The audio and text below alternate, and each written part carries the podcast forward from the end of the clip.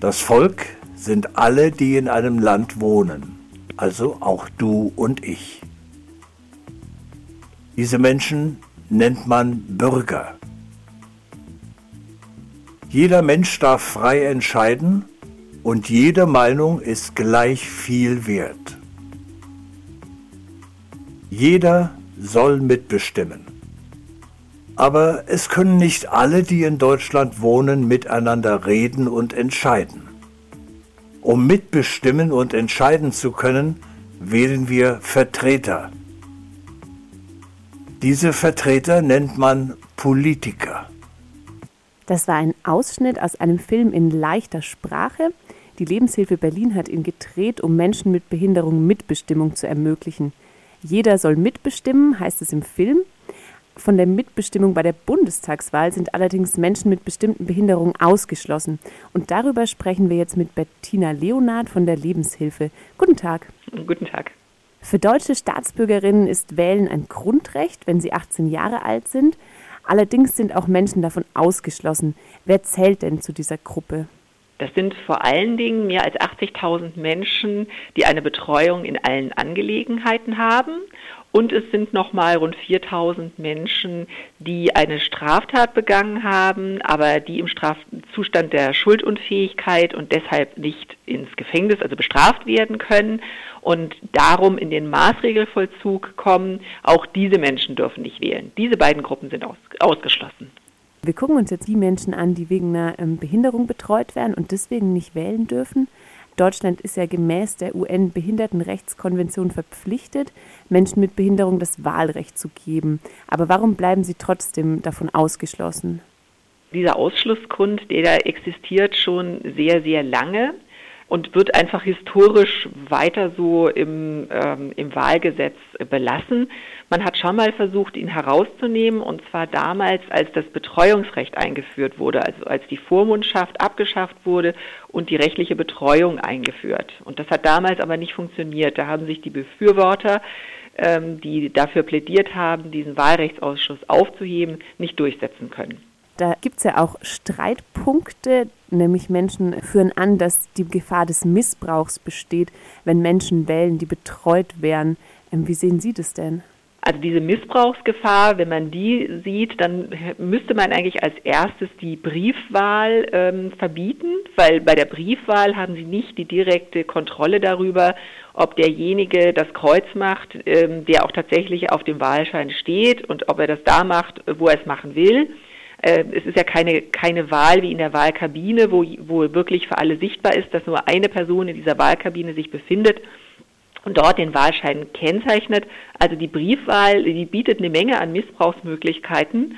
Ähm, und trotzdem hat man sich entschieden, um die Wahlbeteiligung zu stärken, diese Briefwahlmöglichkeit zu haben.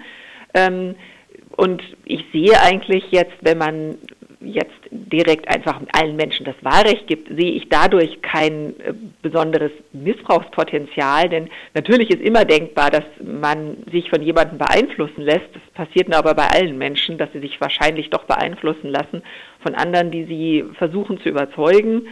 Ähm, und ich sehe da aber kein besonders großes Missbrauchspotenzial. Insbesondere glaube ich jetzt nicht oder halte das für völlig unwahrscheinlich, dass Betreuer für die Betreuten wählen, weil die haben ja nichts davon. Wieso sollten sie das tun?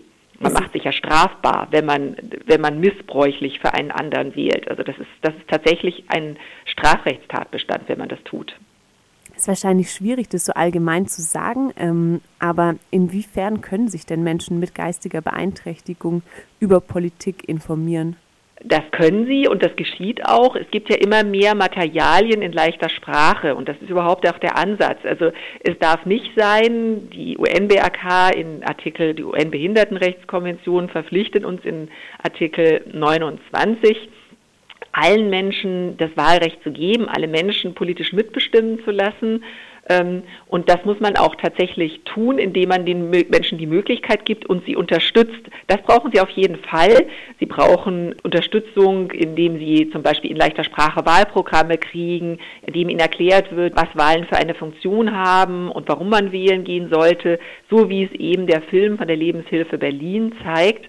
Also einfach praktische und, und ähm, Bildungsunterstützung beim Wählen und dann können sehr, sehr viele Menschen mit Behinderung, mit geistiger Behinderung auch wählen. Also das ähm, ist dann kein Problem gerade die ähm, Betreuung in allen Angelegenheiten ähm, ist auch nicht immer ein Anzeichen davon, dass jemand eine besonders starke Beeinträchtigung hat. Und darüber hinaus sind wir auch der Meinung, dass das Wahlrecht ein Menschenrecht ist, ein Bürgerrecht, das allen zusteht und von dem niemand ausgeschlossen sein sollte. Das Wahlrecht ist in Deutschland ja auch ähm, regional unterschiedlich geregelt. Wie sehen denn da die Unterschiede innerhalb Deutschlands aus? Naja, bei den Landtagswahlen gibt es jetzt schon erste Länder, die diese Wahlrechtsausschlüsse für Menschen, die eine Betreuung in allen Angelegenheiten haben, aufgehoben haben. Das sind zunächst Nordrhein-Westfalen und Schleswig-Holstein. Die haben das im letzten Sommer geändert, haben also diesen Wahlrechtsausschluss in ihren Landeswahlgesetzen und Kommunalwahlgesetzen aufgehoben. Ähm, und jetzt bei den Landtagswahlen in Schleswig-Holstein und Nordrhein-Westfalen konnten erstmals eben auch Menschen, die eine Betreuung in allen Angelegenheiten haben, mit abstimmen. Und diese Menschen können aber jetzt bei der Bundestagswahl wieder nicht abstimmen, weil da besteht noch der Wahlrechtsausschluss. Das ist für diese Gruppen auch schwierig zu verstehen und nachzuvollziehen. Ähm, in Berlin steht der, die Aufhebung des Wahlrechtsausschlusses im Koalitionsvertrag. Das wird also voraussichtlich in dieser Legislatur geschehen. Und wie es in den anderen Bundesländern aussieht, darüber haben wir noch keine Informationen. Also da gibt es wohl keine unmittelbaren Pläne, die Wahlrechtsausschlüsse aufzuheben.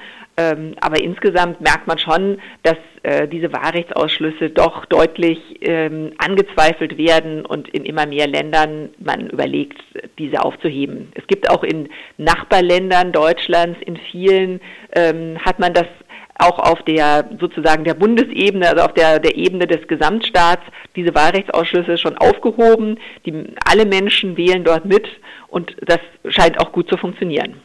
Sind Sie demnach optimistisch, dass das Wahlgesetz vor der Bundestagswahl im September noch geändert wird? Also für die Bundestagswahl, für diese Bundestagswahl nicht mehr. Dafür ist es einfach zu spät.